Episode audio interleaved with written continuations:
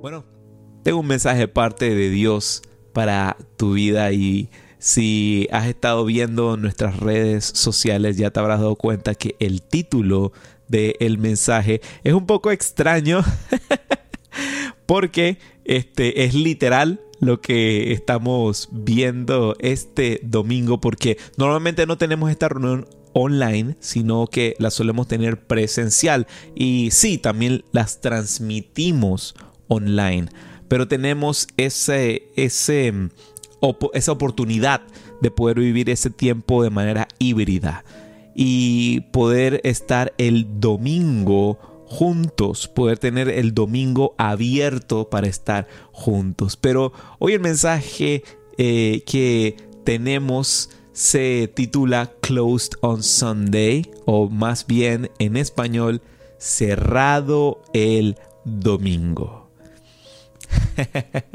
sí, sí, sí, es el título de una canción y sí, es de un rapero ahí que eh, ha estado sonando bastante últimamente. Pero bueno, ya vamos a llegar a eso. Antes de comenzar, quiero hablarte un poquito acerca de lo que son las relaciones. Yo cuando empecé a conocer a mi bella y hermosa esposa Jamie, eh, nuestra relación fue evolucionando. O sea, primero era una amistad. Primero, para serte muy honesto, yo ni sumaba ni restaba para Jamie. Era ahí un muchachito ahí de que, es más, ella incluso hasta pensaba que yo iba detrás de su mejor amiga, pero nada de eso. era que estaba tratando de echármela al bolsillo, de caerle muy bien para que le hablara bien de mí a Jamie. y me funcionó, ¿eh? hay un par de, tips del, pastor para todos aquellos que quieren este, conquistar a la sierva este próximo año. Bueno, apunten, tomen apuntes. bueno, mi. Es, esa relación eh, nunca se queda estática, siempre va cambiando, nunca se queda simplemente como estaba desde el día uno, va evolucionando. Y de la misma manera, nuestra relación con Dios debe ir evolucionando y debemos ir yendo siempre, siempre en dirección hacia aquello que llamamos santidad, lo que es la santidad.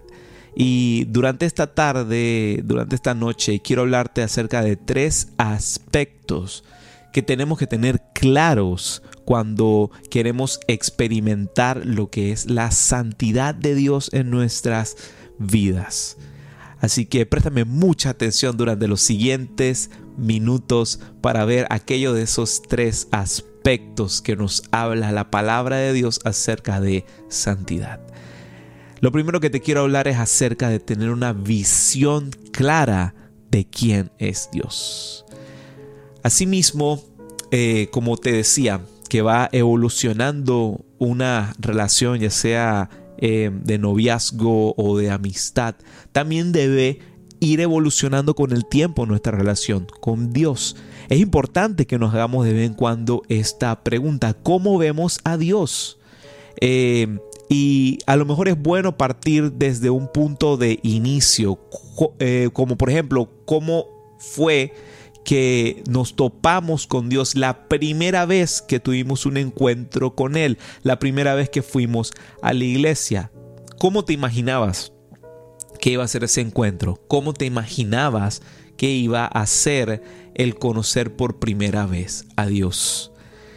Eh, hay un teólogo llamado A.W. Tozer que tiene eh, la siguiente frase, me encanta, es una de mis frases favoritas, que dice de la siguiente manera, lo más importante del ser humano no es lo que dice ni lo que hace, sino lo que profundamente cree en su corazón acerca de Dios. Porque de aquello, de aquello que nosotros creemos eh, sobre quién es Dios, de ahí salen y, eh, son conectadas todas las que son nuestras acciones y nuestras tomas de decisiones, porque como vemos a Dios define cómo seremos eh, como seres humanos, cómo será la manera en la que interactuamos, parte desde ese inicio de cómo vemos a Dios. Por ejemplo, si vemos a Dios como un Dios distante, como un Dios distante, eh, te sentirás de repente, no sé, insignificante, como que Él no se preocupa por ti, como que no sumas, pues porque Él está por allá, Él está distante. Igual, si de repente ves a Dios como un Dios juicioso, como un juez, así como un juez sentado en su palco, listo para medir y para decir, ve, estás haciendo mal, estás haciendo tal y tal cosa, viste, te lo dije, te sentirás un poco ansioso, eh, nervioso a veces en tu toma de decisiones porque ves a Dios como simplemente un abogado regañón. Ahora, si ves de repente a Dios como todo lo contrario, como un bombonzote de azúcar, así todo tiernito, todo lindo. Será de repente para ti como si fuese un meme cristiano ahí de esos que no dan ni risa que a veces comparten. no, no, no en Lighthouse, en este, cuando compartimos memes por ahí están, están bien cool. Así que, eh, no en Lighthouse. Pero bueno, eh, todas esas maneras como vemos a Dios determina cómo actuamos ante las decisiones de la vida. En el principio Dios creó los cielos y la tierra. Hoy en día, gracias a eh, los avances de la ciencia, los potentes telescopios que tenemos, tenemos una visión más amplia de lo que es el cosmos, de lo que es lo inmenso y vasto e infinito que es el universo que se sigue expandiendo, expandiendo, expandiendo. Dios crea el universo de esa manera, de manera infinita es ancho, alto, profundo, grande. Eh, pudiéramos decir incluso que es hasta una alegoría de lo que es su amor y de lo que es su poder.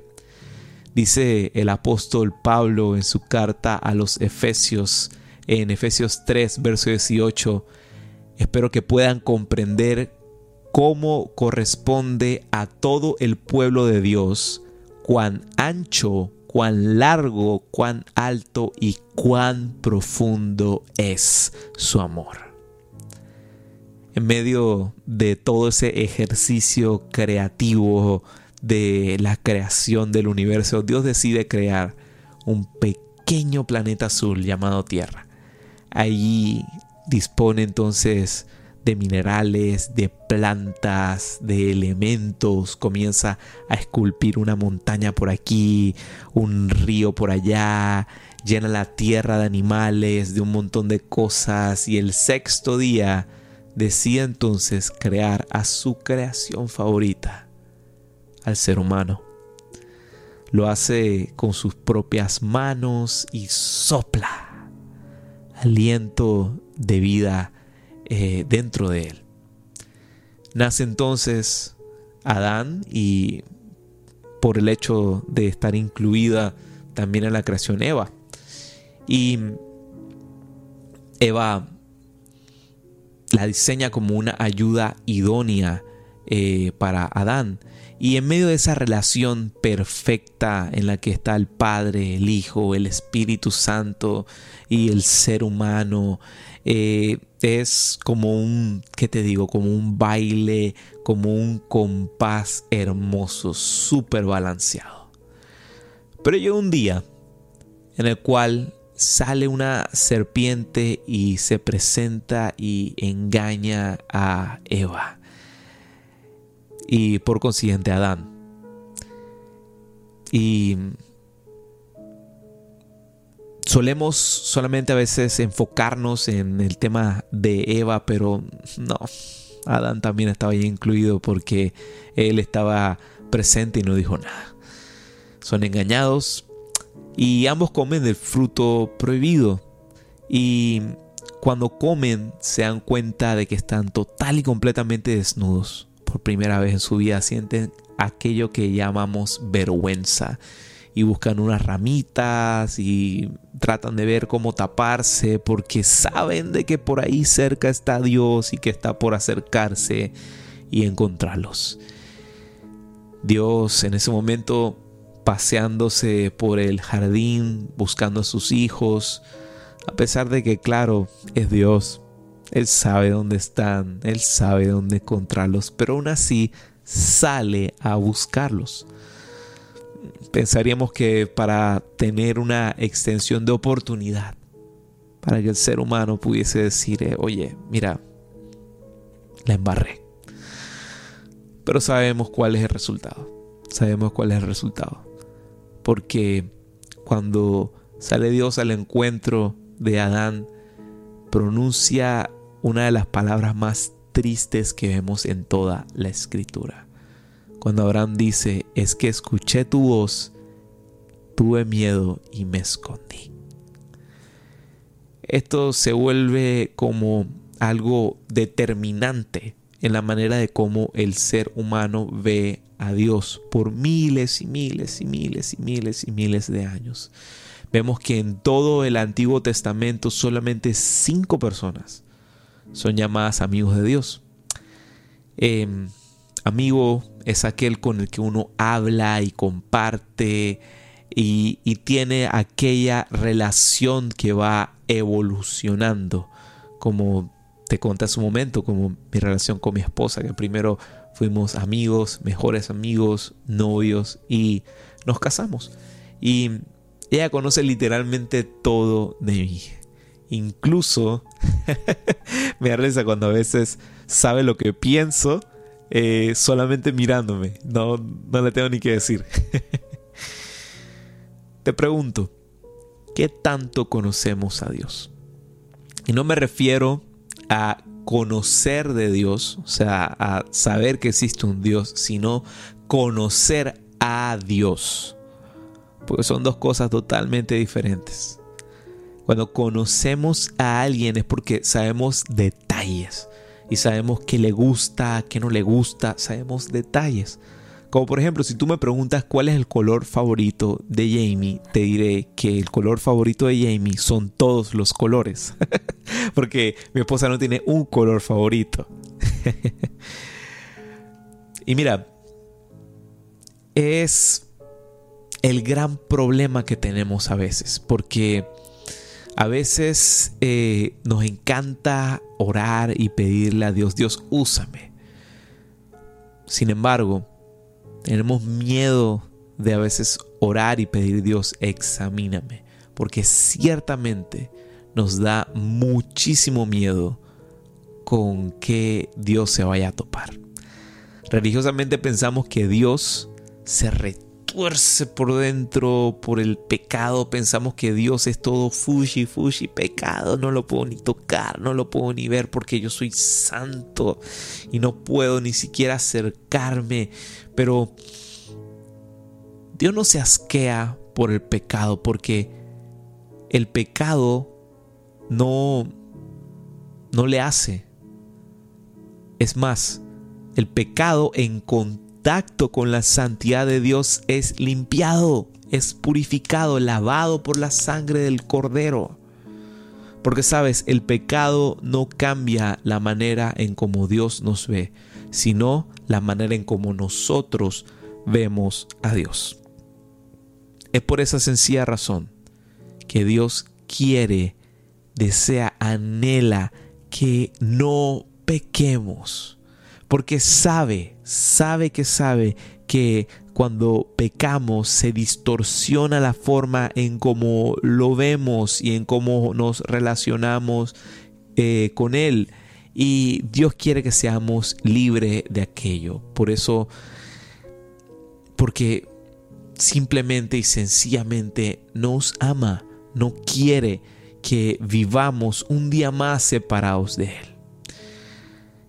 Así que es necesario que, número uno, para vivir en santidad tengamos una visión clara de lo que es Dios, de quién es Dios y cómo es su amor. Lo siguiente, para tener una visión clara de santidad es la herencia. Saben, algo muy curioso que podemos notar en las escrituras es que Dios se nos presenta como Padre. Dios se nos presenta como Padre. Al confesar nuestra dependencia del sacrificio de amor de Jesús, somos llamados que hijos de Dios.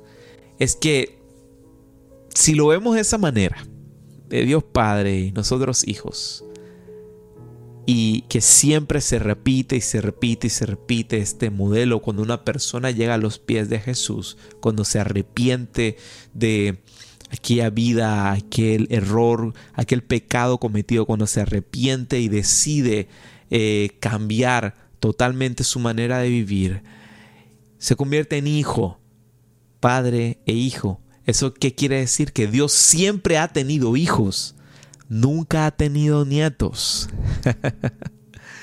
nunca ha tenido nietos. Quiero leerte esto para después explicarte un poquito aquella frase. Una historia en el Antiguo Testamento sobre eh, un, este, un señor llamado Eli y sus hijos. Eli era juez de Israel y tenía dos hijos llamados Ovni y Finés. Dice la Biblia lo siguiente en 1 Samuel versos em, perdón, capítulo 2, comenzando desde el verso 22. Eli les dijo, he oído lo que la gente dice acerca de las cosas perversas que ustedes hacen. ¿Por qué siguen pecando? Basta, hijos míos. Los comentarios que escucho del pueblo del Señor no son buenos. Ahora bien, Eli era muy viejo, pero estaba consciente de lo que sus hijos le hacían al pueblo de Israel. Por ejemplo, sabía que sus hijos seducían a las jóvenes que ayudaban a la entrada del tabernáculo. Si alguien peca contra otra persona, Dios puede mediar por el culpable, pero si alguien peca contra el Señor, ¿quién podrá interceder? Sin embargo, los hijos de Eli no hicieron caso a su padre porque el Señor ya había decidido quitarles la vida. Mientras tanto, el niño Samuel ya había decidido, perdón, el niño Samuel crecía en estatura física y en el favor del Señor y en él de toda la gente. Vemos aquí un contraste interesante. Vemos aquí que los hijos de Elí, de aquel juez de Israel, estaban total y completamente cerrados a seguir por aquel camino que allá habían decidido seguir.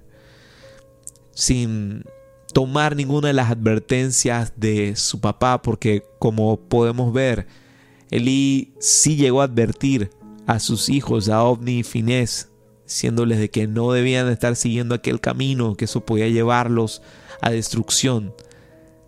Sin embargo, el joven Samuel, discípulo, que vivía en la cercanía con ellos, no seguía esa pauta, no seguía esa pauta. Ese ritmo, ese estilo de vida que lo rodeaba, sino que ponía sus ojos en el Señor y seguía avanzando al llamado de Dios que él había puesto en su vida.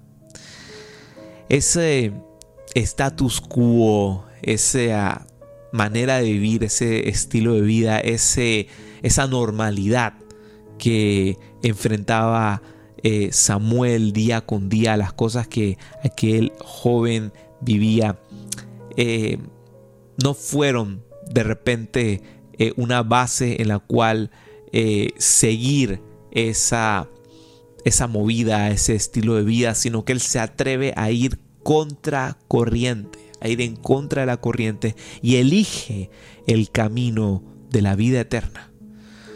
Muchos de nosotros tenemos lo más seguro, un abuelo, una tía, un papá, una mamá, algún familiar o incluso un amigo que está en casa todos los días orando por nosotros, intercediendo a cada rato para que tu pie no tropiece, para que no cometas algún error, para que no seas aquel cabezón que toma una mala decisión.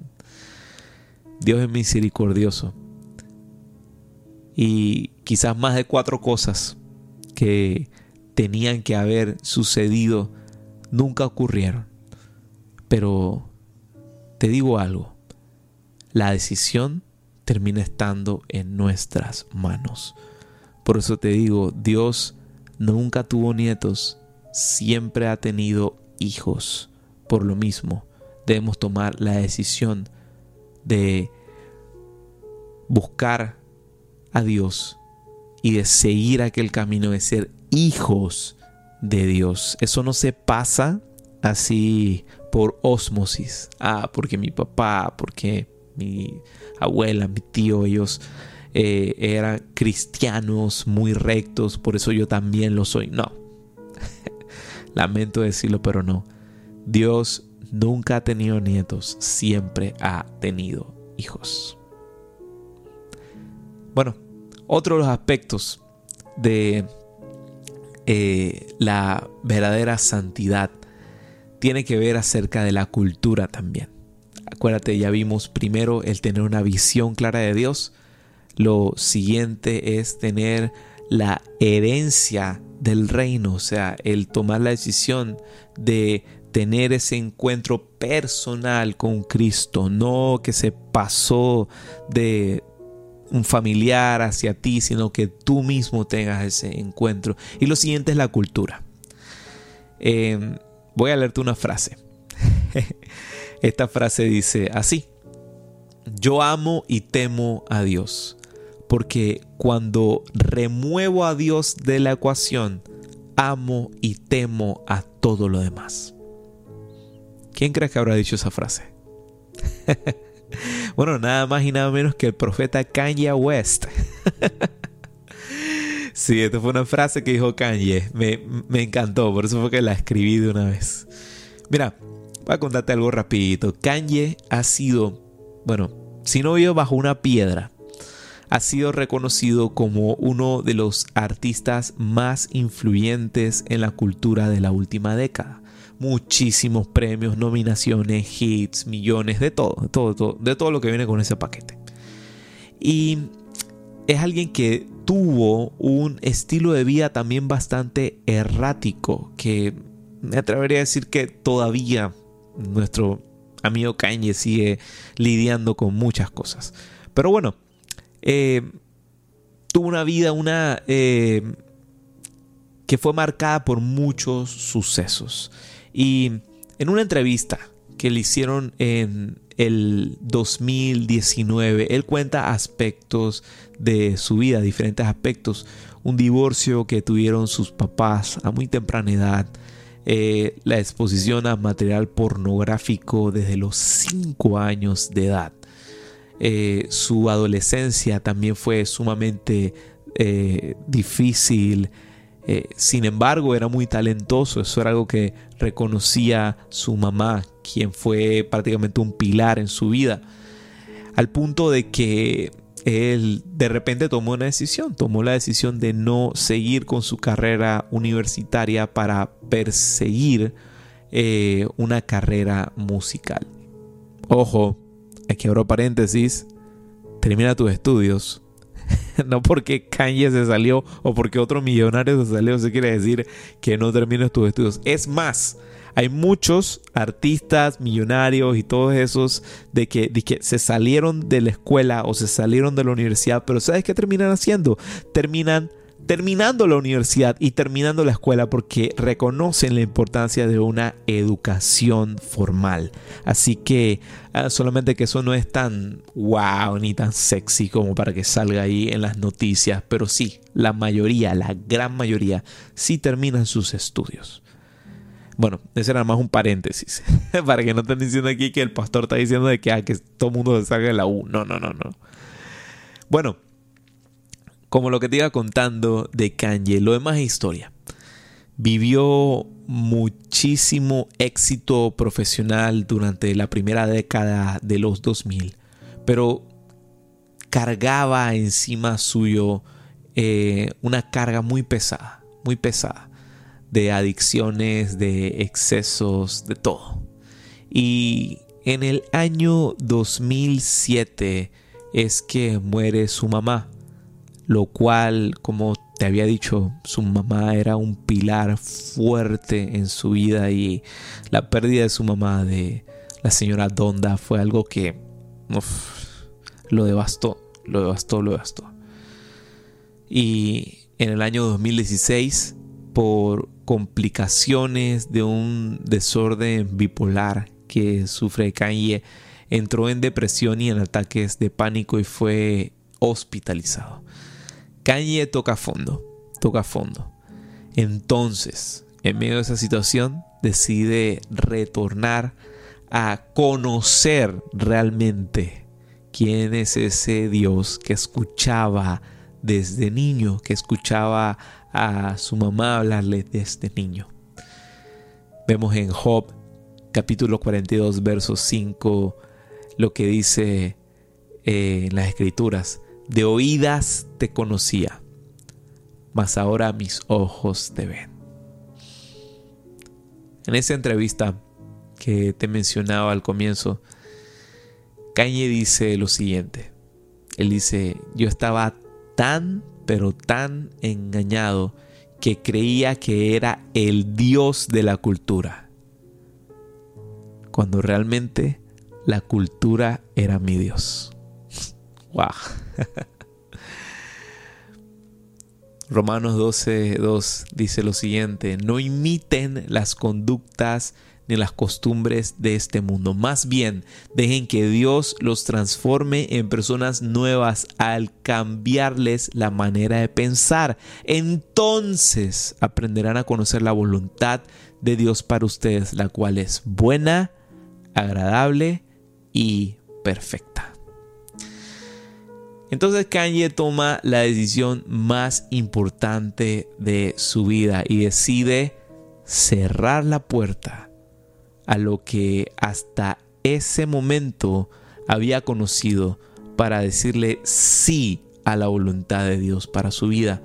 Él, sin conocer muchas cosas de Dios, empieza a organizar en ese entonces lo que eran estas reuniones de Sunday Service, en lo que se reunían un montón de gente y él traía predicadores a predicar y adoraban a Dios y demás. Pero a final del año 2019, saca entonces Kanye su primera producción totalmente dirigida a Cristo titulada Jesus is King.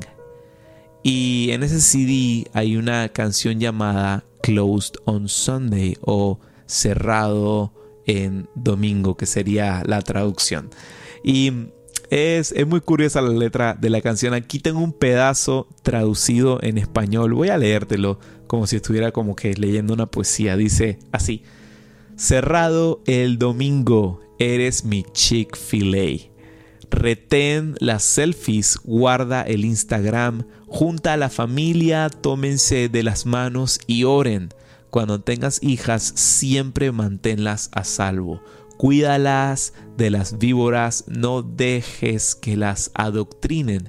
Cerrado el domingo, eres mi Chick-fil-A, eres mi número uno con la limonada. Cría a nuestros hijos, entrénalos en la fe.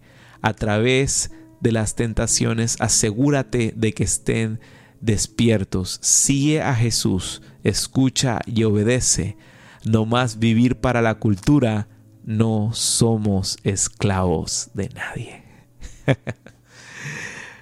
bueno, si conoces aquel restaurante que dice la canción Chick-fil-A, uff, esas hamburguesitas de pollo tan a otro nivel. aquí, aquí, aquí en Panamá no ha llegado ese todavía, pero si tienes la oportunidad de viajar a los Estados Unidos, a algún estado donde tenga Chick-fil-A, uff, me, lo vas a agradecer. Cómete una hamburguesita de pollo en, mi nombre. bueno, mira, ese restaurante tiene una particularidad. Tiene algo muy curioso. Ya que eh, si, si pasas por allí, si tienes la dicha y se me está haciendo agua a la boca. Si tienes la dicha de pasar por aquel restaurante un día domingo, te darás cuenta que está cerrado. Está cerrado. Esto se debe a que los dueños de aquella franquicia son cristianos son cristianos y tienen aquella política de cerrar el domingo para incentivar a que sus empleados tengan tiempo libre para asistir a la iglesia, para que se congreguen y que tengan un tiempo con sus familias. Esto es una decisión corporativa que en todos los Chick-fil-A alrededor del mundo hacen aquello. Seguramente esto parece un poco loco, ¿verdad? ¿Cuándo fue la última vez que pasaste por un McDonald's el domingo o por cualquiera de otros restaurantes de comida rápida y que estuviera cerrado? ¿Cuándo fue la última vez que vistes alguno de esos restaurantes cerrados? Solamente si se, qué sé yo, si se dañó la freidora o algo así es que cierran. Pero de verdad que es una decisión un poco loca, incluso tonta de cerrar un domingo porque el domingo es un día donde hay muchísimo movimiento y lo primero que pensaría es Dios, están perdiendo un montón de plata, están perdiendo un montón de plata. Pero mira, lo mismo pasa con nosotros, con el tema de la santidad. Se nos ha vendido que el camino a la santidad es algo imposible y que incluso es algo tonto, loco y aburrido. ¿Sí o no? Mira lo que dice Mateo capítulo 16, verso 26. ¿De qué le sirve al hombre ganar todo el mundo si pierde su alma? ¿O quedará el hombre a cambio de su alma? En otras traducciones dice, ¿acaso algo tiene más valor que tu alma? Juan de la Cruz, un poeta y reformador, dice la siguiente frase, el alma vive de lo que ama. El alma vive de lo que ama.